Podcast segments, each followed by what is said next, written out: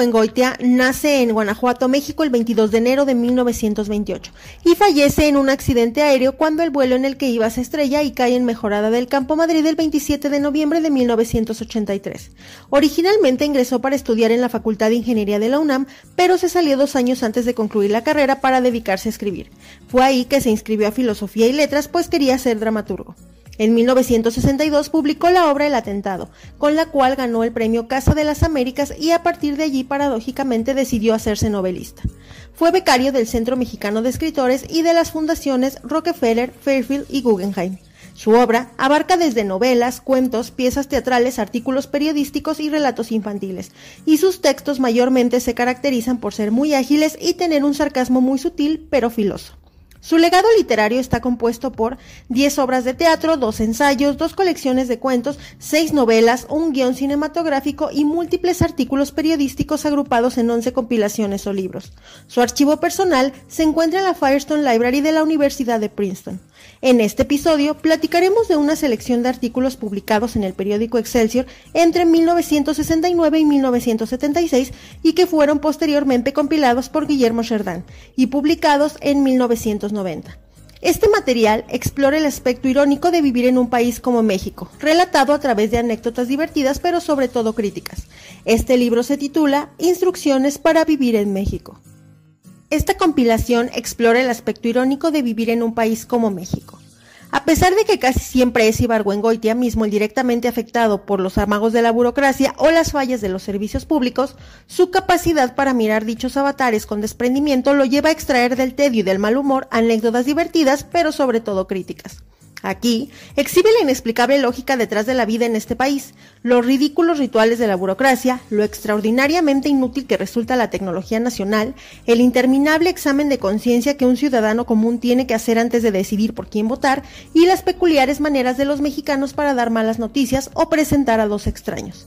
En México, el absurdo se revela como cosa de todos los días. Hola, yo soy Pau Galindo, esto es Un libro, una historia. Bienvenidos a una reseña más. Como ya vieron en el título del capítulo o del video, el día de hoy vamos a hablar de un libro de un autor mexicano que es Jorge Ibargüengoitia y se trata de Instrucciones para vivir en México.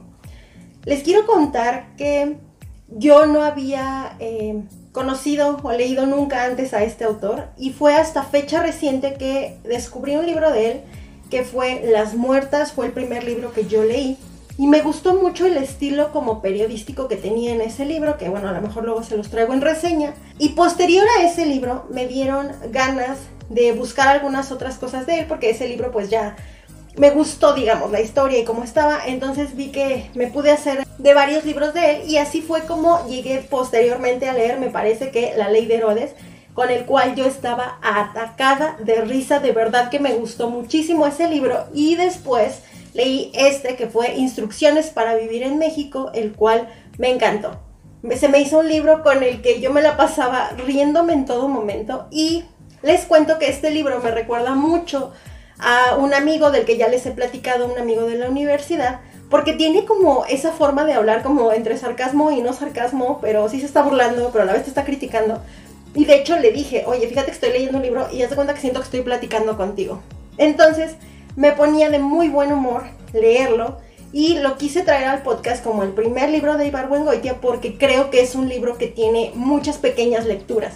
Entonces hay muchas formas de acercarse a él, lo puedes hacer agarrando nada más una sección del libro, agarrando una nota por día, te lo puedes aventar de corrido y creo que hay muchas formas en las que nos puede como gustar o nos podemos acercar a él y que no se nos haga una lectura pesada, a diferencia de una historia, por ejemplo, como Las Muertas, que pues de principio a fin es una novela como tal, basada en un hecho real, pero tienes que leerla completa. Este no, y me pareció esa una razón para traérselas. Les voy a platicar los datos técnicos del libro, y el día de hoy la reseña va a ser un poco diferente porque no sabía exactamente cómo describirles el libro. Dije, ¿cómo, les, ¿cómo se los cuento? ¿Cómo se los platico?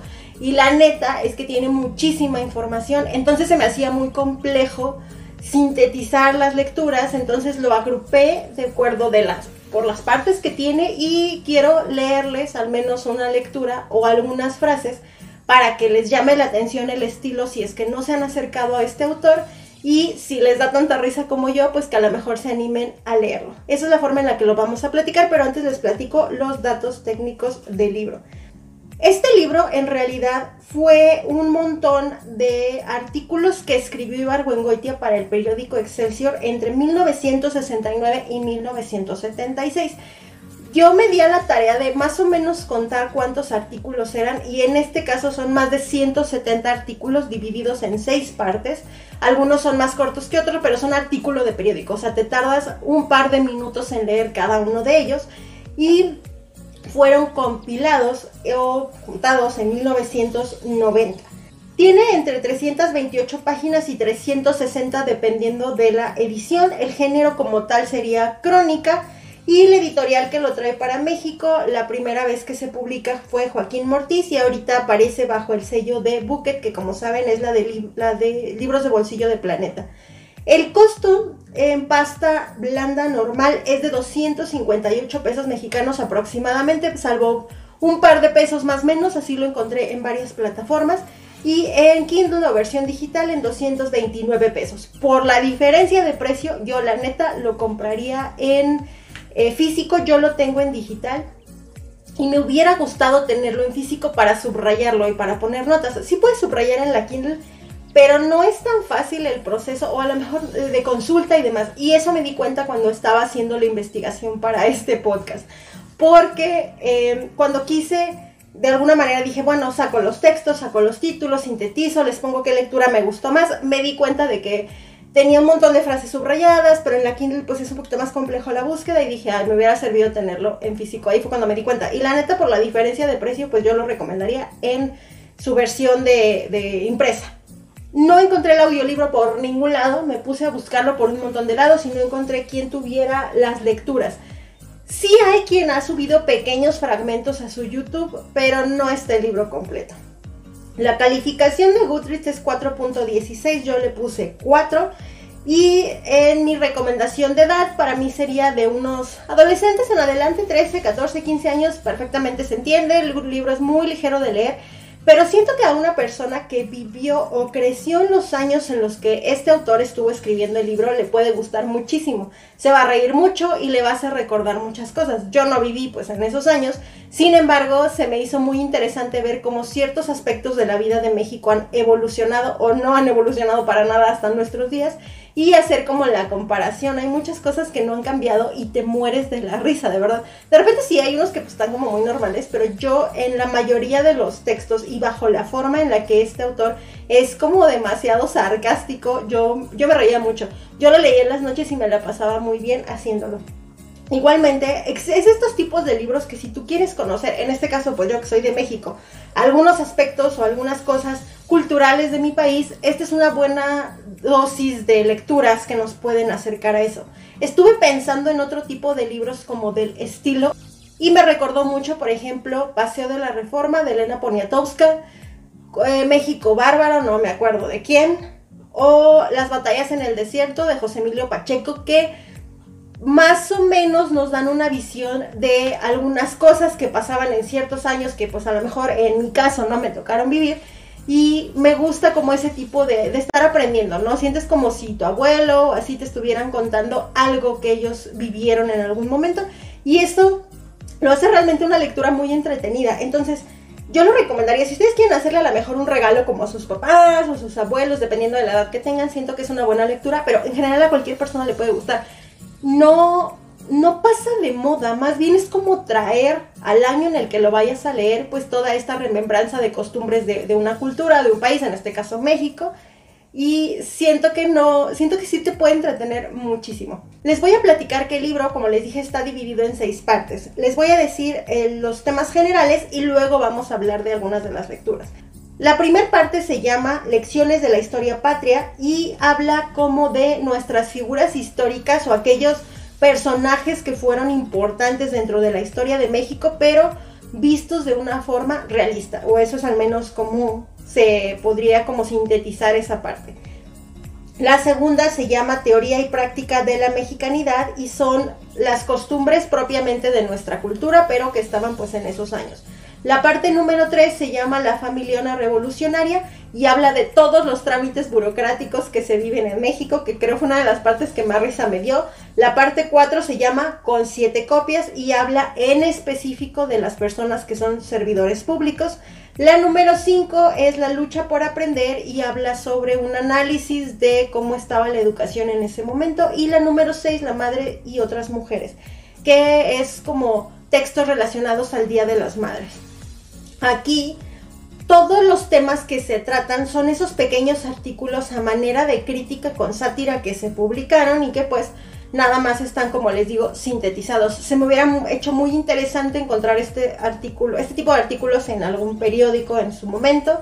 Siento yo y relacionado un poquito, no, la verdad es que yo no consumo mucho periódico, lo consumo más digital, el medio escrito como tal, pues no pero cuando lo compro así, la verdad es que pues no sé en sus estados, no sé en sus países, pero aquí yo siento que es lo mismo de lo mismo y de repente tienen ciertas posturas dependiendo de si pertenecen o le dan la onda a tal partido político o a tal institución o demás. La neta es que como que no, no sé, no soy muy fan de, de, al menos en medio escrito. Y se me hubiera hecho muy interesante como encontrar este tipo de contenido en un periódico. Yo recuerdo cuando era morra, que había, que mi abuelo compraba todos los periódicos, bueno, uno o dos marcas o bueno, editoriales de periódico los domingos y en la casa ahí los tenían. Y yo me acuerdo que me gustaba robarme la sección de espectáculos, no me pregunten por qué, y una sección donde venían caricaturas y crucigramas y no me acuerdo qué más. O de repente traían alguna cosa especial, que no, no me acuerdo, a veces hasta la cartera del cine, la neta desconozco si eso sigue saliendo, pero eh, me gustaba mucho como robarme esa parte y luego de repente como que lojeaba y pues yo era muy pequeña y no tenía digamos que una noción muy amplia de, las noticias, pero esos son mis recuerdos del periódico. Fuera de ahí, ya cuando fui creciendo, cuando mi abuelo fallece, pues se dejó de consumir el periódico y ya no es algo, al menos para mí ya no es un medio que consulto cuando quiero enterarme de noticias. Creo que ahorita pues todo se ha ido como modernizando, y me imagino yo que para quien en su momento encontraba este tipo de artículos o algunos, algunos otros tipos de secciones en sus periódicos en su tiempo debía haber sido muy interesante, como una bucanada de aire fresco entre toda la crisis y caos que siempre está pasando, porque pues México mágico. Y aquí se retrata muy bien. Para platicarles de algunas de las partes, yo lo que quería hacer era leerles un poquito unos fragmentos. Pensé si leerles frases o así, pero la verdad siento que hubiera abarcado así como de todo y dije, no, mejor voy a escoger como una lectura de cada parte y se las comparto. Aquí con mi voz de ardilla, pero pues para los que me están escuchando a lo mejor les puede ser muy, muy interesante la narración. No sé si exactamente sea la que más me dio risa de la sección, pero es de las que tengo notas subrayadas en la Kindle. Ah, y bueno, lo que les lea como un disclaimer enorme no es spoiler, porque como les dije son más de 170 artículos yo les voy a compartir quizás 5 o quizás 6 que comparados con los 170 no es nada, es nada más como para que ay, se acerquen un poquito y les llame la atención. Este artículo se publicó el 1 de junio de 1974 y se llama Revitalización de los héroes. La historia que nos han enseñado es francamente aburridísima. Está poblada de figuras monolíticas que pasan una eternidad diciendo la misma frase. La paz es el respeto al derecho ajeno. Vamos a matar gachupines. ¿Crees tú acaso que estoy en un lecho de rosas? Etcétera. Los héroes, en el momento de ser aprobados oficialmente como tales, se convierten en hombres modelo. Adoptan una trayectoria que los lleva derecho al paredón y adquieren un rasgo físico que hace inconfundible su figura. Una calva, una levita, un paliacate, bigotes y sombrero ancho. Un brazo de menos, ya está el héroe, listo para subirse en el pedestal. Todo esto es muy respetuoso, pero ¿quién se acuerda de los héroes? Los que tienen que presentar exámenes. ¿Quién quiere imitarlos? Yo creo que nadie, ni los futuros gobernadores. Cuando ve uno pasar un camión que dice, el Pipi la vivió 80 años, piensa uno para sus adentros, cuestión que no me importa, y tiene uno toda la razón. Pero si la historia de México que se enseña es aburrida, no es por culpa de los acontecimientos, que son variados y muy interesantes, sino porque los que la confeccionaron no les interesaba tanto presentar el pasado como justificar el presente. El cura Hidalgo de las escuelas, en el momento en el que abre la boca para dirigirse a los fieles, ya tiene en mente un panorama exacto de lo que va a resultar del lío en el que se está metiendo. Un México independiente, mestizo, con expropiación petrolera y reforma agraria. Si alguien pregunta, ¿era buen sacerdote Hidalgo? La respuesta está implícita en la leyenda. Si algún defecto tenía, era el de ser demasiado liberal, lo cual, huelga decir, es bueno. Da el grito, muchos lo siguen, varias ciudades caen en sus manos, recorre en marcha triunfal un buen pedazo de la República. Un batallón se le interpone, sufre un descalabro y por un error trágico no toma la Ciudad de México que está desguarnecida. Después todo le sale mal, pasa al paredón y de ahí a la columna de la Independencia. ¿A qué se reduce eso a fin de cuentas? A la historia de un viejito. A mí, cuando era chico, me contaron un cuento que a pesar de ser mentira presenta a un hidalgo más interesante. Es así. Pasan por Dolores dos canónigos y se hospedan en la casa del cura Hidalgo. En la tarde juegan a la baraja. Creen que el anfitrión es tonto y se preparan para desplumarlo. Le enseñan un juego nuevo que se llama Rataplan. Se trata de hacer pares. Descubren las cartas. Hidalgo tiene par de siete los canónigos par de dos y de tres, respectivamente. Hidalgo está recogiendo las fichas cuando el canónigo número uno le dice, momento, excelencia, yo tengo rataplan real, que es par de dos más un caballo, y recoge las fichas. Al siguiente juego Hidalgo, que tiene rataplan real, cree que ha ganado por segunda vez, pero el canónigo número 2 lo desengaña. Le muestra un par de tres y un 7 y le dice, este es rataplan imperial y se lleva las fichas. Crecen las apuestas. Al descubrir el tercer juego, se ve que un canónigo tiene rataplan real y el otro imperial. Hidalgo tiene pachuca, pero dice, este juego así se llama rataplan divino y se lleva las fichas. Reconozco que es un cuento muy malo, pero sirve para que los niños de las escuelas se familiaricen con los héroes. En otros casos, los héroes adquieren ambiente de piedra, no por intervención oficial, sino por defectos de las fuentes. Este es el caso de Obregón. En todos los documentos en que se le menciona se caracteriza como ingeniosísimo. Dicen que la gente se desternillaba al oírlo, pero en ningún testimonio de los que he visto he encontrado transcrito alguno de sus Jeux d'Esprit. Se podría hacer un concurso y que los concursantes inventen los chistes de Obregón. Mil pesos al autor de cada chiste que apruebe el jurado. Ese sería la, todo el, artículo. Como ven, o sea, te toma un par de minutos leerlo.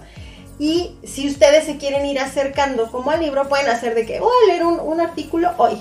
Y se lo pueden aventar el libro, pues, de una lectura por día, o se lo pueden aventar de corrido. Yo normalmente leía tres o cuatro por día, y cada noche, cada noche, cada noche, y así es como acabé el libro.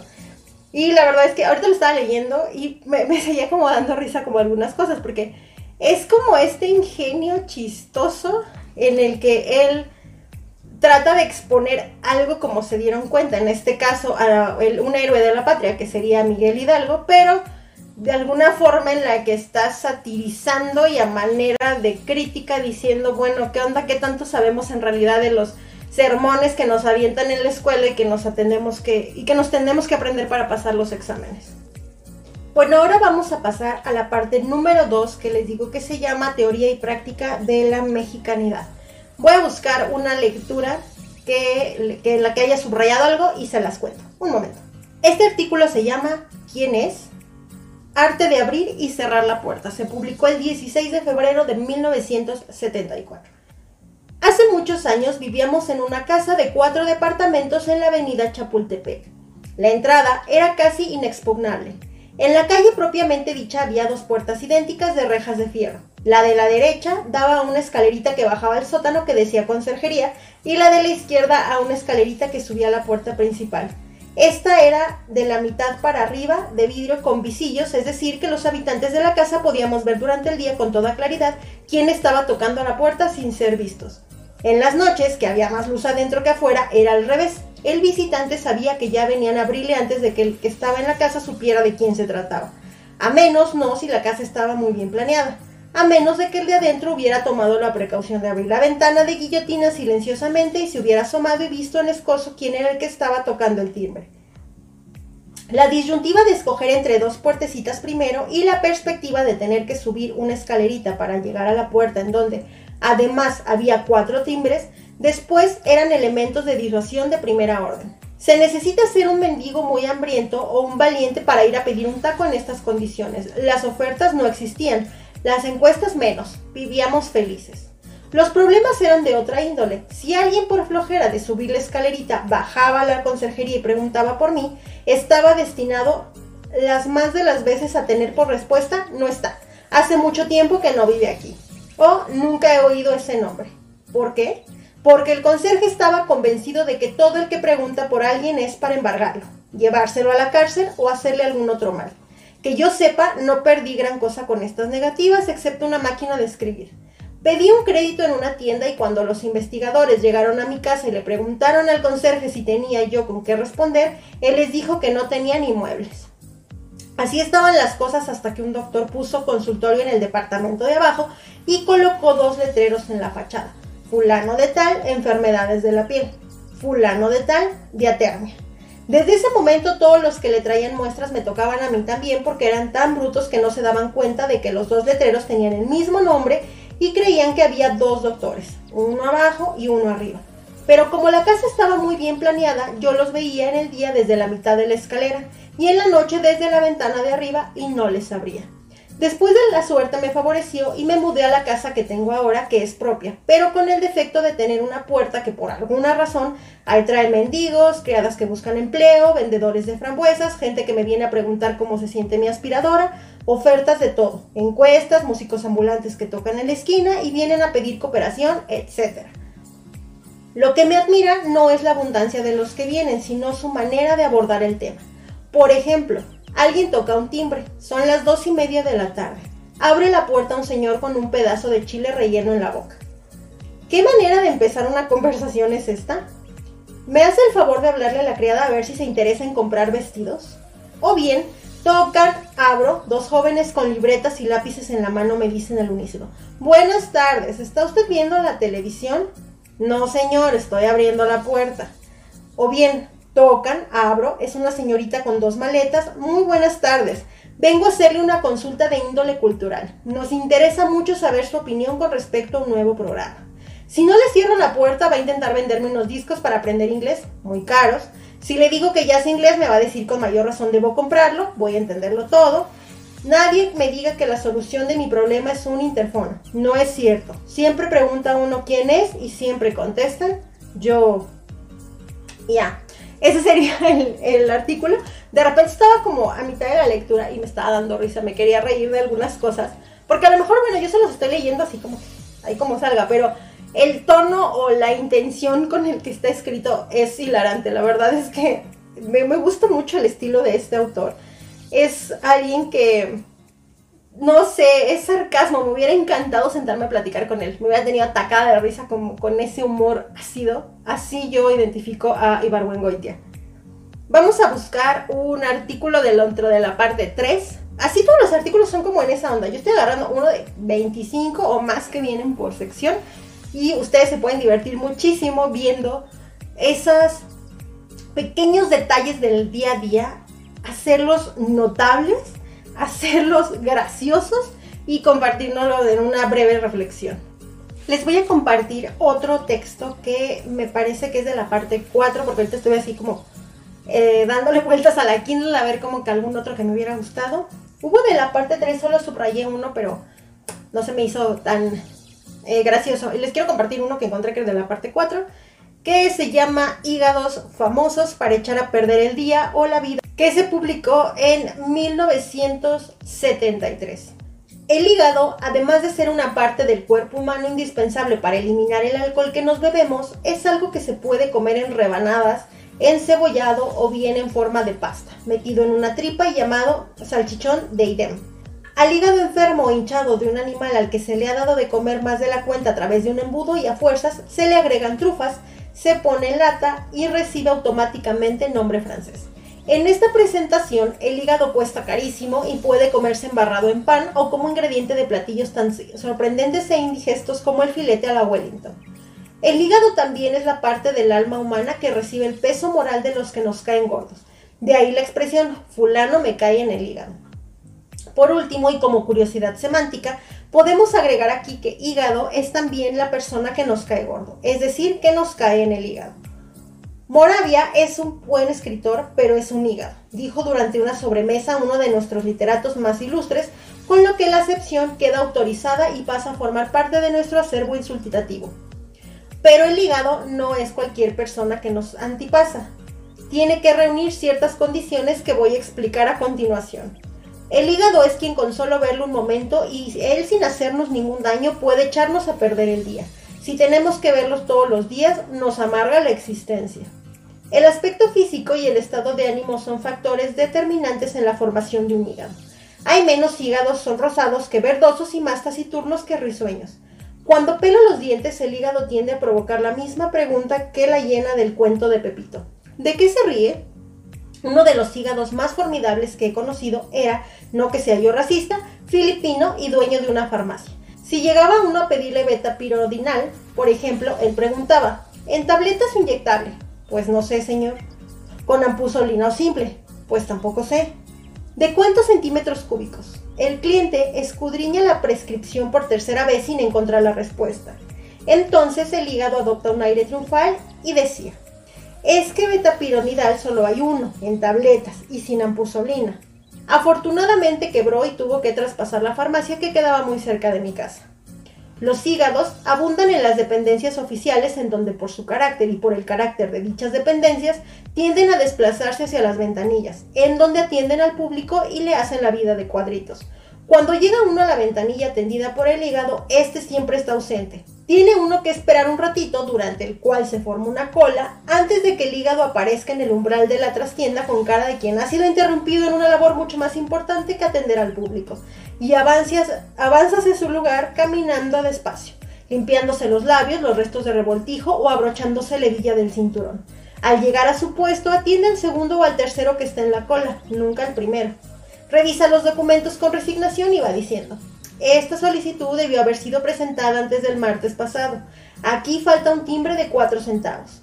Esta firma debería ir más a la derecha, etc. Si el solicitante es tenaz y logra demostrar que la solicitud está en regla, el hígado contesta. Si está en regla, no más que ahora no estamos despachando solicitudes, vuelve a principios del mes que entra. También hay hígados mujeres o hígadas, una de las cuales se lleva el primer lugar en mi clasificación particular.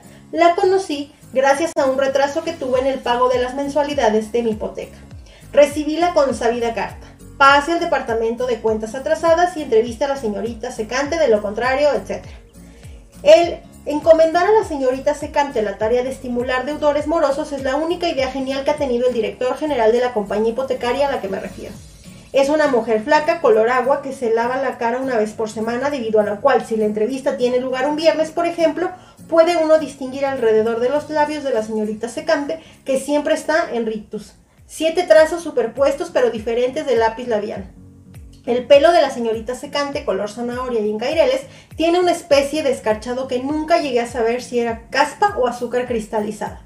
Digo que fue idea genial encomendarle ese puesto a la señorita secante porque yo, cuando menos, con tal de no verla, estoy al corriente. Esta parte 4 del libro habla como de las personas que están trabajando en la burocracia. La parte 3 pues era como tal de todo el aparato. Y todas las ideas son así, es una sátira de lo que uno sigue encontrando a la fecha en las dependencias públicas cuando va a hacer algún trámite o algo por el estilo. Voy a buscar alguna otra lectura para poder compartírselas para que vean que pues yo me estaba muriendo de risa. Les voy a compartir otra lectura que se llama ¿Con quién hablo? Aventuras telefónicas, publicado en 15 de mayo de 1970. Desde hace seis meses soy el orgulloso poseedor de un teléfono. Sin embargo, no vaya a pensarse que considero que esta circunstancia es una bendición completa, porque tiene sus bemoles. En primer lugar, hay que advertir que en los 30 años que pasé sin teléfono, el arte de hablar por el mismo, es decir, lo que podía llamarse modales telefónicos, se ha deteriorado de una manera espeluznante. Estamos en plena anarquía. En mi niñez había una fórmula para empezar una conversación aceptada y puesta en práctica por todos los usuarios tanto del sistema Ericsson como del mexicano, que consistía en tres pasos fundamentales. 1. Bueno. 2. ¿Con quién hablo? 3. La casa del señor fulano de tal. Dados estos tres pasos, el diálogo que venía a continuación era ad libitum. Todo dentro de una gran cortesía pedía uno decir, por ejemplo, tenga usted la bondad de decirle al joven sutano que se ponga al aparato. Es mala construcción, pero se entiende y nadie queda ni ofendido ni confuso. Ahora todo ha cambiado. Llegaron muchos extranjeros e importaron nuevas fórmulas. Las amas de casa cambian de criadas con tanta frecuencia que no les da tiempo de enseñarles a contestar. La elevación de los niveles de vida ha puesto el teléfono al alcance de las clases populares, las cuales, a pesar de haber progresado en lo económico, no han mejorado en su instrucción, por lo que en vez de marcar el 525-4806, marcan el 543-2237, etc. Pero lo esencial es que la gente tiene menos tiempo disponible, peor humor y más desconfianza. ¿Qué cosa más cortante, por ejemplo, que es la fórmula esta de descolgar el teléfono y ordenar? ¿Diga? ¿Cómo diga? Diga qué cosa si no sé a dónde estoy hablando. Y si pregunto a dónde estoy hablando, me contestan 5483832, lo cual es una estupidez, porque ese precisamente es el número que estoy marcando. Lo que quiero saber es si el número que marqué corresponde al del teléfono del lugar donde quiero hablar. Tengo la impresión de que el que contesta diga en vez de bueno, tiene la intención de desconcertar al interlocutor y que y el que dice su número de teléfono en vez de su nombre tiene la intención de ocultar su identidad. Pero esto no es nada, ya que me dijeron diga y me dieron el número que marqué y me preguntan, ¿con quién desea usted hablar? ¿Cómo que con quién deseo hablar? Este es un interrogatorio de comisaría. Depende de dónde estoy hablando. Si estoy hablando a un lugar a donde no quiero hablar, no quiero hablar con nadie. Por otra parte, si el receptor está tratando de ocultar su identidad, ¿cómo lo demuestra el hecho de que me dé el número de teléfono en vez de decirme su nombre? ¿Por qué me pregunta con quién quiero hablar? ¿Por qué cree que yo le voy a hacer una confidencia? Otro obstáculo para la comunicación telefónica es el niño sociable quien apenas suena el teléfono corre a contestar. Háblale a tu papá, niño. ¿Quién eres? pregunta el niño. Hay quien aconseja que lo mejor en estos casos es contestar soy Dios y colgar inmediatamente antes de que nos caiga un rayo. Pero además de la multitud de tarados que andan queriendo hablar por teléfono sin saber de números, de los teléfonos reacios que se niegan a interpretar las señales que les da el disco, de los que contestan el teléfono queriendo conservar el incógnito, de las sirvientas que no saben cómo se llama la patrona y de los niños sociables está la compañía de teléfonos, que tiene la costumbre de cambiar de vez en cuando los números de ciertos teléfonos. El que me dieron a mí al instalarme el aparato es el que antiguamente correspondía al teléfono de una familia de 14 personas que además tienen en la casa un taller en donde trabajaban 6 operarios. La señorita Esquivel su hermano y el maestro jurado también recibían llamadas en ese teléfono. Lo mismo ocurría con una señora llamada Conchita, la del 5, y con otra tal Leonor que vive a la vuelta. Por si fuera poco, una señora que puso en venta un terreno de la colonia Juan Escutia tuvo la ocurrencia de escribir el número de mi teléfono en la barda del solar. Como durante la primera semana de tener teléfono recibí 145 llamadas equivocadas, averigüé el nuevo número de la familia de 14 personas y cada vez que alguien llama a mi casa queriendo en realidad hablar con alguno de los 25 afectados, yo contesto. Les cambiaron el número de teléfono. Llame al... Lo malo es que el que está del otro lado de la línea apunta este número en un papelito y después lo pierde. Así que ahora soy el señor que da de nuevo el número de teléfono. Cada vez que alguien quiere hablar con alguno de esos 25, me llaman a mí primero. Perdón que me quería atacar de risa, pero es que de verdad se me hace muy gracioso la manera en la que este autor de repente externa su inconformidad, su queja su pensamiento de la manera en la que, aunque nosotros ya no estamos propiamente, o sea, en este año, en una, viviendo una situación similar, nos sigue identificando y nos queremos atacar de risa con su reflexión. De verdad se me hace así como graciosísimo, como les he dicho durante toda la reseña.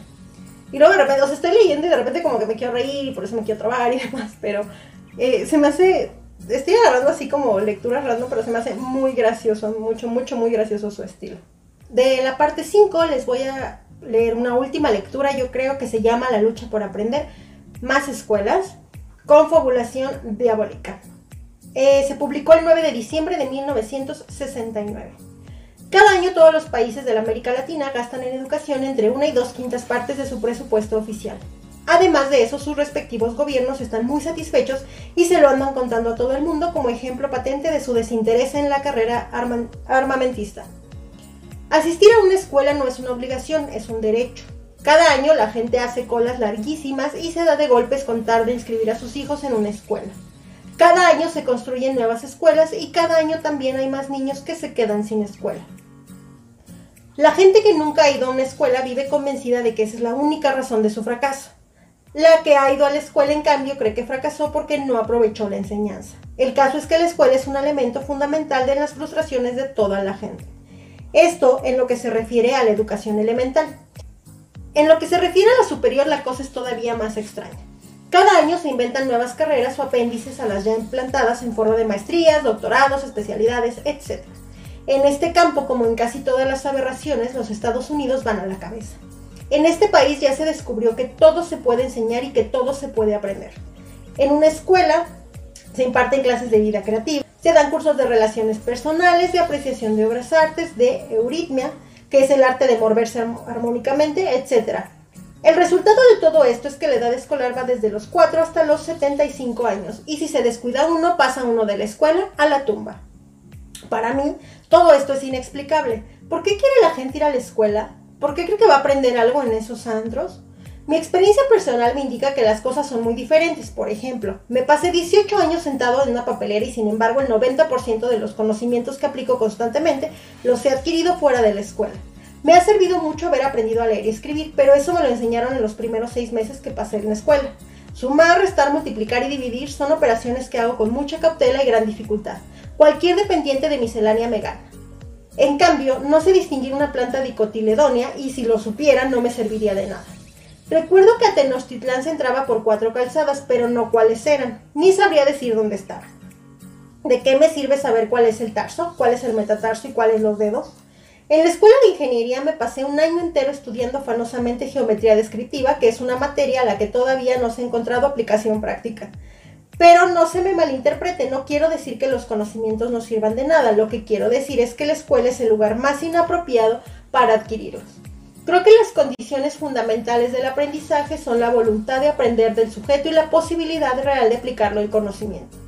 No puede uno sentarse todos los días seis horas en una silla incómoda solo porque en la casa se arma un borlote si reprueba uno el año. Para el cabo de 12 o 15 empezar a aprender lo que realmente hace falta. Es un derroche de tiempo y de dinero que nadie tiene por qué permitirse. Pero creo que lo que pasa es que el sistema escolar es una confabulación diabólica de la que los alumnos son unas principales víctimas y los contribuyentes las segundas. Los padres de familia tienen necesidad urgente de deshacerse de sus hijos un determinado número de horas cada día, mientras estos tienen edades que varían entre los 4 y los 15 años. Los maestros, por su parte, que tienen que ganarse la vida, se ven obligados a hacer algo en esa enorme cantidad de horas. Se hacen cosas tremendas. Se explica, por ejemplo, el Quijote, de tal manera que después de la explicación pocos son los valientes que se atreven a leerlo. Se da un curso de historia universal en el que se conceden 15 minutos y un párrafo a la guerra de los 30 años. Yo pasé por un curso de literatura española en el que no abrimos más libros que el texto, que eran los datos biográficos y bibliográficos de 150 autores.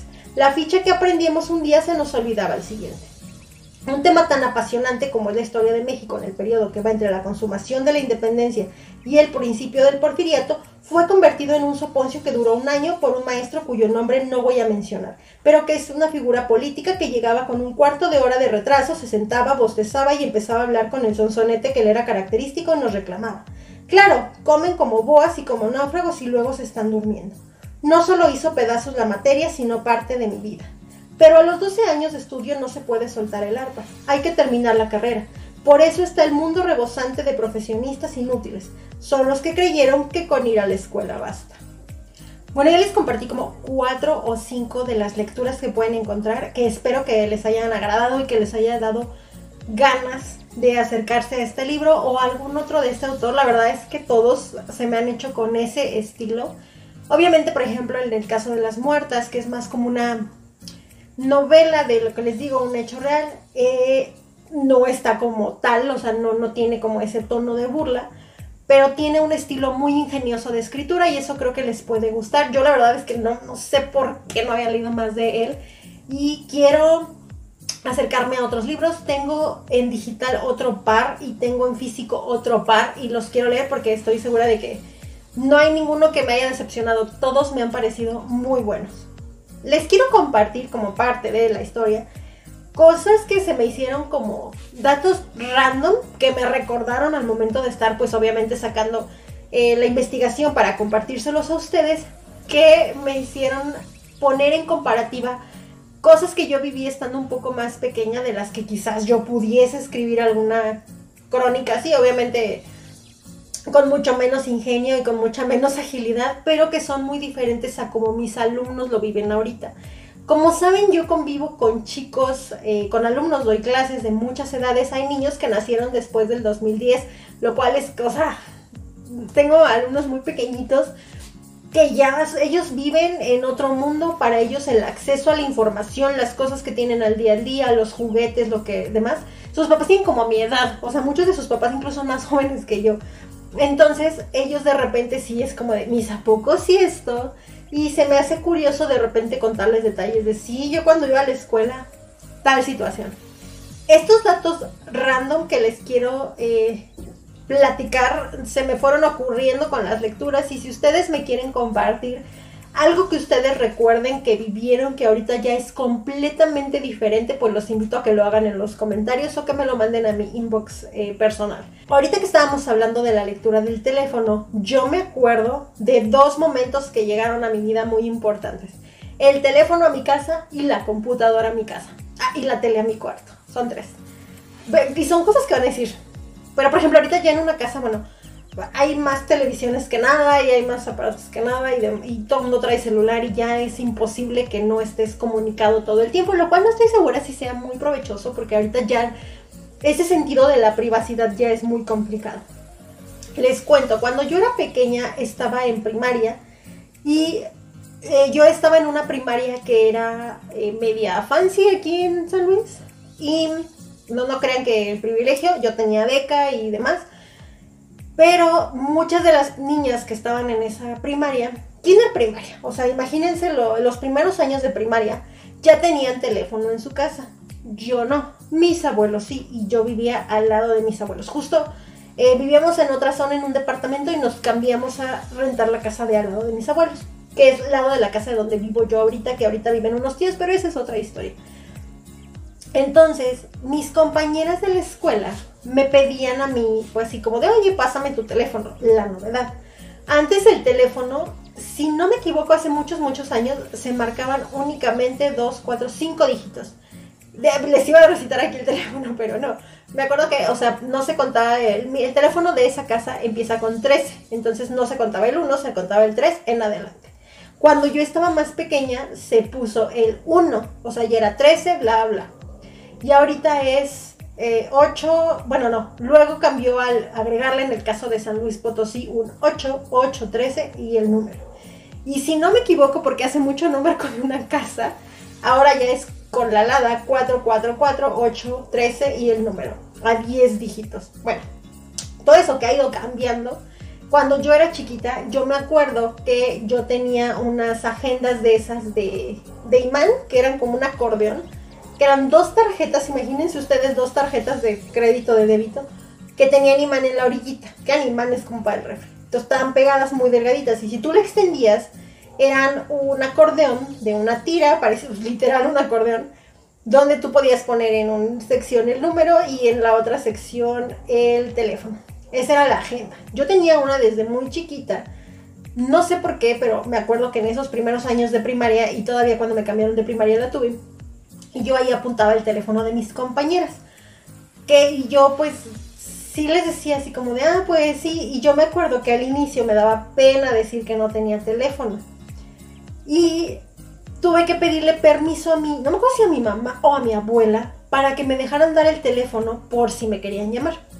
Y yo tenía una compañera que me acuerdo mucho de ella porque tenía una situación en el ojo, tenía alguna especie de se puede decir malformación.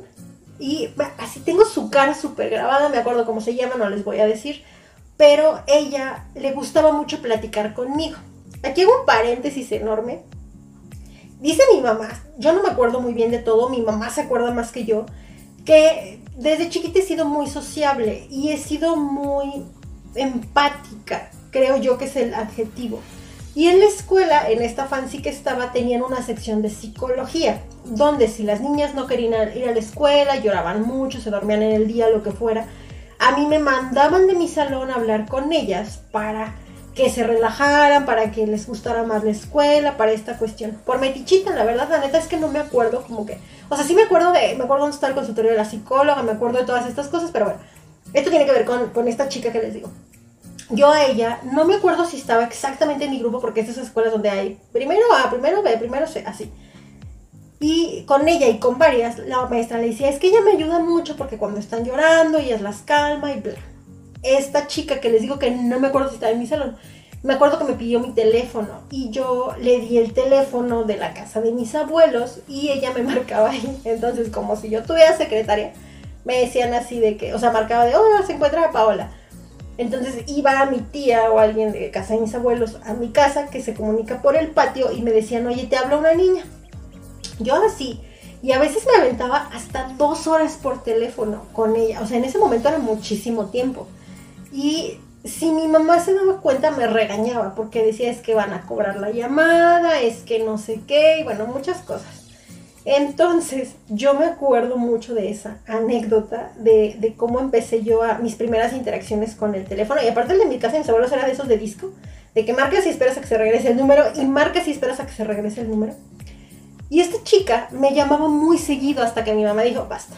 Yo ya, o sea, no tenemos teléfono y no se puede, que, o sea, no está viniendo como a tus abuelos y no sé qué. Y me empezaron a negar que yo contestara como el teléfono y bueno, eso hizo como que yo creo que dejara un poco de, pasarles el número o no me acuerdo exactamente. Pero muchas niñas de la escuela me localizaban así. Creo que están escuchando perros Usted, usted disculpe, usted. Luego, cuando yo estaba como en sexto de primaria, decidieron contratar una línea de teléfono en mi casa.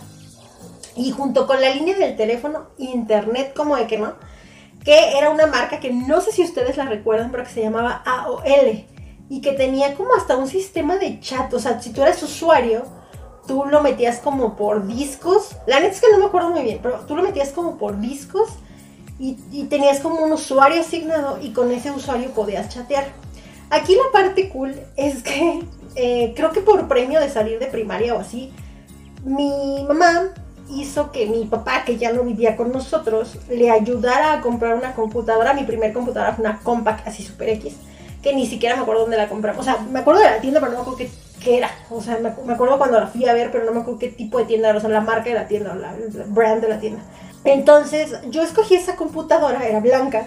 Y bueno, yo me sentía soñada con mi computadora porque ya iba a poder eh, conectarme y, o sea, conectarme a, tener internet. Y el mío todavía era internet. Yo, si me están escuchando y son mucho más jóvenes que esto, yo creo que sus papás ya les contaron, donde tú tenías, o sea, si en el momento en el que tú te conectabas ya no podías tener teléfono.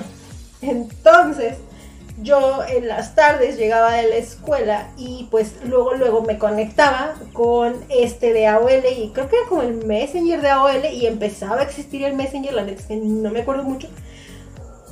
Y eh, sí mi mamá, mi mamá trabajaba en un banco, entonces mi mamá para monitorear cómo, cuánto tiempo pasaba yo, mi mamá desde el banco marcaba la casa y si marcaba ocupado decía está en internet pasaba un rato, volvía a marcar y marcaba ocupado, decía, está en internet. Y bueno, ya cuando llegaba en la noche me regañaba porque yo había pasado un N número de horas desde que ella se había dado cuenta pegada en internet. A veces podía justificar que por tarea, a veces no. Y dentro de esto, pues tú batallabas de que sonaba así como esta musiquita como de... Ay, no sé, es una musiquita muy característica que los que les tocó lo sabrán, donde estaba así de conectando y yo así de mmm, conectando a ver si si entraba la llamada del internet, o sea, la, línea, y bueno, el internet era una cosa lentísima. De que le picabas una imagen y así se empezaba a descargar así como en líneas, una, cosa muy, muy particular. Y luego, cuando pasó esto, como que les digo que yo tenía internet y no, pues bueno, a mí me monitoreaban con eso. ¿Qué hacía yo en internet? Yo era una niña realmente, o sea, mi, emoción más grande, sí, aparte de que hacer tareas, yo me, gustaba mucho este, visitarla en carta, yo creo que ya ni, ya ni la conocen muchos de los que están aquí o no les suena. Y yo me la pasaba leyendo artículos del Encarta, como el Encarta sería la abuelita del Wikipedia. Entonces, cuando yo no tenía, cuando tenía computadora, pero en internet me la pasaba en el Encarta. Cuando ya tenía internet, pero no tenía computadora, me la pasaba buscando a ver qué. Me, me gustaba mucho buscar páginas de juegos me busqué, yo descubrí el cartoonnetwork.com y fue lo máximo. descubrí minijuegos.com y descubrí, eh, no me acuerdo si YouTube, la neta, pero lo primero que yo recuerdo haber buscado en YouTube fueron cosas de miedo. Así de que grabación de una cámara donde salen tres fantasmas, así. Ese tipo de cosas me gustaban muchísimo. Entonces, yo me la pasaba en eso y descubrí las salas de chat, que creo que era Latin Chat Entonces yo me la pasaba metiéndome al chat a platicar con gente random, la neta que inseguro estaba el pedo, o sea, mi mamá obviamente ni se enteraba ni cuenta se daba y yo me la pasaba como platicando y tenía mis amigos y ay, se van a burlar de mí. tenía una libreta que tenía al lado de la computadora donde cuando yo me metía al chat, pues tú tenías un número de usuario. El mío era como me apodaban mis compañeras de la secundaria, porque esto les recuerdo que fue en sexto cuando pasé a primero. Ese apodo, este, con un número. Eh, y de hecho no me acuerdo por qué me dijeron ese apodo. Esa historia luego se las cuento, esa no en este, en este podcast. Entonces, ese apodo que era así como los típicos correos que tienes cuando tienes 10. Entonces, tenía un nombre así súper random. Y todo mundo, cada que entraba al chat, normalmente tenías como el mismo user. Entonces, no me acuerdo muy bien de esto, pero bueno. El punto es que cuando yo me metía en las tardes a ver con quién platicaba, eh, no, no sé si siguen existiendo las salas de chat, si sí, pues no ando muy desactualizada. Te seguía saliendo el mismo user y tú, yo tomaba como el usuario y decía, ah, pues fulanito de tal. Normalmente platicaba con niños, algunas mujeres también, pero normalmente con niños. Yo estaba como para esto, estoy hablando de primero, segunda, secundaria y yo apuntaba en la libreta el nombre, de dónde era y tal. Cuando entraba otro día y me volvía a hablar, yo decía, este me suena y buscaba en mi libreta, ah, es fulanito. Entonces ya. Y así hacía como mis amigos virtuales. No, no, no. O sea, los niños ya saben qué es eso. Luego, esas fueron mis primeras interacciones con el, con el internet. Y bueno, obviamente ya después pues, fue evolucionando y la verdad es que la ventaja es que en mi casa pues mi mamá es que ni estaba y mi mamá como que ni le movía, entonces yo fui la que fui aprendiendo y llevaba en secundaria unas muy buenas clases de computación que me permitieron realmente sacarle como provecho a la computadora, donde todavía yo usaba disquetes, como de que no. Posteriormente otra de esas como, les digo, les estoy contando como cosas random que ya son muy diferentes ahorita. Otra de esas anécdotas como random fue cuando eh, se crea el Messenger que, o bueno, no me acuerdo en qué, exactamente en qué punto, pero yo ya usaba Messenger y yo creo que todo mundo descargaba el Messenger y yo llegaba y ya no necesitabas que el teléfono estuviera conectado a la línea, eso fue lo máximo. Entonces yo podía tener teléfono y el Messenger. Y yo llegaba y me conectaba y tú podías cambiar tus estados por canciones y que se diera lo que estabas escuchando en el reproductor de Windows Media Player y eh, poner como colorcitos a los chats y mandar zumbidos y no te estaban pelando igual. Para esto yo estoy hablando que estaba como en mi transición de secundaria prep y probablemente muchas personas lo vivieron diferente, pero bueno, así lo viví yo.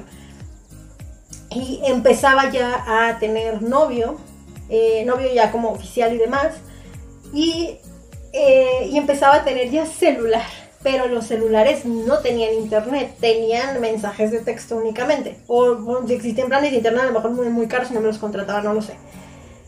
Entonces yo pues intercambiaba mi usuario de Messenger con mis amigos y intercambiaba, o sea, mi correo y con mis primeros novios, o bueno, con quien andaba llegando en ese momento, mi correo para que me agregaran al Messenger de, de Hotmail y mi número de celular en algo. Ya cuando estaba, a mí me dio mi celular hasta que tuve hasta que estuve en tercera de secundaria. X número de años, tercero de secundaria, me acuerdo. Y pues yo les pasaba como mi teléfono, pero era como por mensajes de texto. O sea, mi teléfono tenía de que lamparita, el juego de la viborita, llamadas y mensajes, y agenda, y reloj, y ya. Ese fue como mi primer teléfono. Entonces yo lo que hacía era, pues les digo, pasar mi correo, pasar mi celular y así me empezaba a comunicar. Entro a la prepa y anduve con eh, no me acuerdo cómo le pusimos en los podcasts pasados, no me acuerdo si fue el hippie o el hipster, porque hay dos con esa descripción, pero no me acuerdo cuál es cuál. Pero bueno, uno de ellos. Entonces, y descubrí y conocí ahí también a mi mejor amigo y a mi mejor amiga de hasta la fecha. Y yo me acuerdo que lo que, o sea, mi, en ese tiempo el chico con el que andaba yo quedando me marcaba la casa yo me aventaba hasta 6 o 7 horas hablando por teléfono porque pues a veces no traía saldo. Entonces era de, oye, te puedo marcar, sí, márcame a las 8 para que yo le contestara y que nadie más le contestara en mi casa. Entonces, ay, hola, entonces nos la pasábamos hablando de la vida en ese periodo en el que estábamos ligando o si no por Messenger, pero no me acuerdo si él tenía, creo que nada más mientras podíamos estar en el ciber o bueno, no me acuerdo. Y con mi mejor amigo, ya bueno, esto fue como evolucionando y con mi mejor amigo igual. Cuando pasó, en la prepa creo que menos, pero cuando entramos a la universidad, yo estudiaba pues leyes, él estudiaba medicina Y todas las noches llegando de la escuela nos conectábamos al Messenger, prendíamos la videollamada y nos poníamos a hacer tarea juntos en videollamada. Y a veces era de que, espérame tantito, voy a... Muy parecido a la onda como de Skype. Y era de, espérame tantito, voy a cenar. Entonces me dejaba ahí con la pantalla de su cuarto y yo estaba haciendo cosas y luego él venía. O a veces yo tenía una película pero estaba platicando con él. Y era como una forma de no dormirnos en la noche en lo que estábamos haciendo tarea. Y era como de, oye, ya son las 4 de la mañana, me voy a meter a bañar porque ya me voy a la uni. Sí, yo también que te vaya bien, nos vemos de rato, bye. Y era como mi forma de comunicarme con. Y bueno, con el, y con el celular. Pero bueno, el Messenger era lo que nos mantenía más tiempo conectados porque pues ya contábamos con conexión a internet. Que bueno, eso las generaciones no lo sabrán porque pues ya lo tienen todo en un dispositivo. Posteriormente, respecto a cómo era la interacción de las relaciones con los mensajes, yo siento que a la fecha tener en todo momento una noción de dónde está la gente, de si se conectó o no, de que puedas poner ubicación, fotos, estados y demás, ya te quita cero la privacidad. Digo, obviamente puedes limitar mucho quién accede y demás. Yo casi raramente pongo estados, raramente subo ese tipo de cosas. Subo publicaciones, pero normalmente así de que, ah, pues anduve aquí una semana después, como les he contado, pero no, ya no comparto tanto estas cuestiones, no sé si por seguridad, no sé si porque ya no me gusta, no lo sé. Pero yo me acuerdo cuando tenía eh, novio en ese momento que fue entre la transición de secundaria y prepa, que era con quien ya hablaba más frecuente, yo le mandaba mensaje de texto y a ver si trae saldo y te contesta. O una llamada y a ver si no está ocupado y te contesta y nada, como ahorita de que te acabo de ver en línea hace cinco minutos, ¿por qué no me pelas? No, no, no, o sea, tenías que como que confiar. Y bueno, eso trajo problemas que no les voy a platicar en esta ocasión, pero esa transición un poco a tener a lo mejor de SMS a WhatsApp, sí cambió mucho la forma de las relaciones, o sea, de que ahora ya pones en Facebook un estado y que quién lo ve y que quién le da like y que por qué le comentó y que no sé qué. No sé si eso ayudó o empeoró, pero bueno, así cambiaron la interacción de las relaciones. A mí me llegó a pasar, y les digo, en ese momento se me hacía sano, o sea, tener como esa privacidad y a la vez cuando empezaron a surgir las plataformas para acercarte por internet, me daba estrés que no me contestara la persona, pero eso ansiedad te la generaba la red social. Más adelante a mis ahora 30, cuando yo por ejemplo conocí al Chernobyl, yo, él me dijo, necesito que me actives eh, las palomitas azules de WhatsApp y tú ahora, porque me choca estarte hablando y que no saber si ya me viste o no viste mi mensaje por un tiempo lo hice y esto se los voy a platicar cuando hablemos de relaciones tóxicas. Ahorita no es el momento.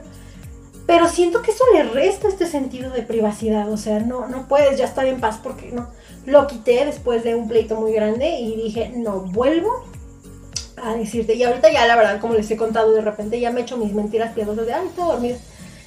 Y bueno, eso me da también cierta privacidad hasta en el trabajo, hasta para horas laborales. Hoy, por ejemplo, anoche, 12 de la noche, me llegó un mensaje de una mamá, no es broma en pleno, hoy domingo, era sábado a las 12 de la noche y era como de, señora, ya no estoy en horas laborales, o sea, sí le, le respondí hoy en la mañana una hora más decente, pero fue de, señora.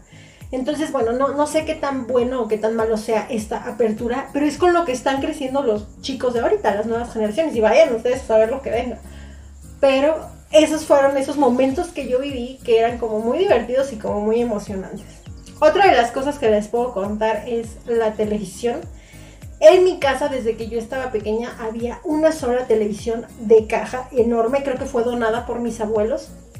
Y yo recuerdo que mi televisión era de los canales, los girabas como una perilla de estufa, dan de cuenta, y de que se veían tres canales o cuatro y si movías la antena. La teníamos arriba del el ropero de mi mamá y a mí me sentaban pues ahí a ver la televisión. Luego se cambió una más pequeña de caja que estaba en la sala común, no había televisiones en los cuartos y eso nos obligaba a ver pues ciertamente si estaban más de dos personas en casa pues lo mismo en la televisión. Yo con mi hermana normal, bueno primero la estaba sola pero ya cuando mi hermana creció pues nos teníamos que turnar las caricaturas y no me dejaban ver ciertas cosas porque ella estaba muy chiquita y pues yo no podía ver por ejemplo los Power Rangers y ese tipo de cuestiones.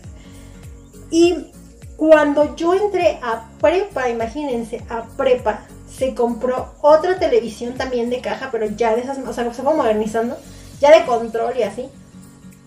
Y me pasaron esa de caja, como yo era la hermana más grande, a mi cuarto. Yo me sentía soñada con mi tele y nos pusieron cable. y ya tenía yo todo, pues Disney y canales de música y cuando el cable era chido, la verdad. Entonces las televisiones de ahorita ya no, o sea, si les dices como cable, ellos, algunos sí lo relacionan, pero me he dado cuenta que muchos ya no, ya nada más tienen la tele, YouTube, y, o sea, ya tele, internet, YouTube y servicios de streaming. Ya no tienen televisión abierta, o si la tienen no la ven.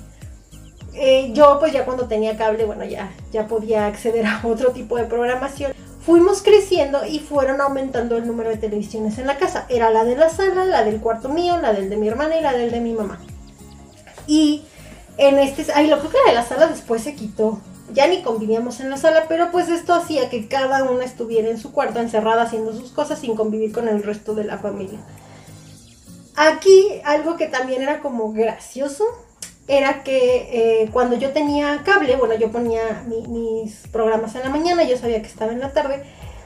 Cuando yo me salgo de la casa, ellos siguieron con el cable, con el internet y todo, pero pues era un gasto que ya ni se usaba el cable y empezaron a salir las plataformas de streaming.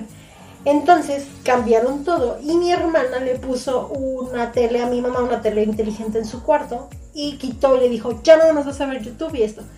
Y esa transición le costó mucho trabajo a mi mamá de tener como la... Porque mi mamá era fan del canal de telenovelas de cablevisión. Y a la hora no tenerlo, y mi mamá desconectaba para poder seguir viendo su canal de novelas. Y ya hasta que mi hermana le dijo, basta es las novelas? Velas en Netflix. Entonces, eh, mi mamá le costó mucho esa transición a ya no tener. Hasta el punto en el que mi casa ahorita ya no tiene línea de teléfono, bueno, la casa de mi mamá, ya no tiene línea de teléfono, únicamente tiene internet y pues las teles con sus servicios de streaming. Y mi mamá ya me dice, se pone a, ya pone videos de YouTube y se pone a hacer cosas, ya le sabe mover y para mí es como bien padre verla porque pues esa transición le costó trabajo. En casa de mis abuelos, cuando mis abuelos vivían, pues nada más era la televisión. Mis abuelos nunca tuvieron cable. Y a la fecha, en casa de mis abuelos, no hay este. la tele sigue siendo. La, ya es una tele así super smart. Donde vive mi tía, donde digo yo. Ya no, nunca he estado conectada a cable, pero hay este internet. Y obviamente el, el internet se contrató cuando mi hermana le regaló la tele Smart a mi tía, le dijo, necesitas internet y te voy a presentar YouTube. Y eso no tiene muchos años. Y ya, bueno, mi tía ya poco a poco se mete y tiene Netflix y todo, pero no usa nada. Creo que lo uso más yo cuando estoy ahí en la casa. Cuando yo me cambio a vivir sola, teníamos únicamente pues o YouTube o Netflix y bueno, ahorita ya, ya la cosa es otra. Ya los niños me hablan de todas sus plataformas y lo traen en Nintendo y lo traen en el celular y déjenme ver no sé qué, pero ha cambiado y evolucionado muchísimo. Y ya, estas anécdotas coloquiales eran las que les quería comentar. Es, son datos muy pequeños, son datos muy random que sirve para que quizás me conozcan un poquito más y que algunos se identifiquen y digan, ay, no manches, yo también, a mí también me pasó, yo también lo viví, en mi casa era así. Si ustedes me quieren compartir algo de lo que les haya destapado este libro, les invito que otra vez a que lo hagan en los comentarios o que me lo manden a mi inbox personal. De verdad, de verdad, de verdad, les recomiendo mucho que se acerquen a este libro de Ibargüengoitia y si no se quieren acercar a este, a cualquier otro de él, todos de verdad, creo yo, al menos los que he leído, ninguno me ha decepcionado y tiene un estilo que creo que les puede gustar muchísimo. Esto sería todo por la reseña de hoy. Yo los invito a que eh, se suscriban al canal si me están viendo en YouTube o que califiquen por ahí en Spotify y que sigan el podcast en todas sus redes sociales, un libro, una historia o arroba podcast de libros. Y a mí me pueden encontrar en mi cuenta de Goodreads como Pau Galindo y en todas mis redes sociales, igual como Pau Galindo, arroba soy un bajo Pau Galindo. O en el Instagram de libros, arroba los libros de Pau. Nos escuchamos, ya saben que no sé cuándo, con otra reseña de un libro, una historia. Bye.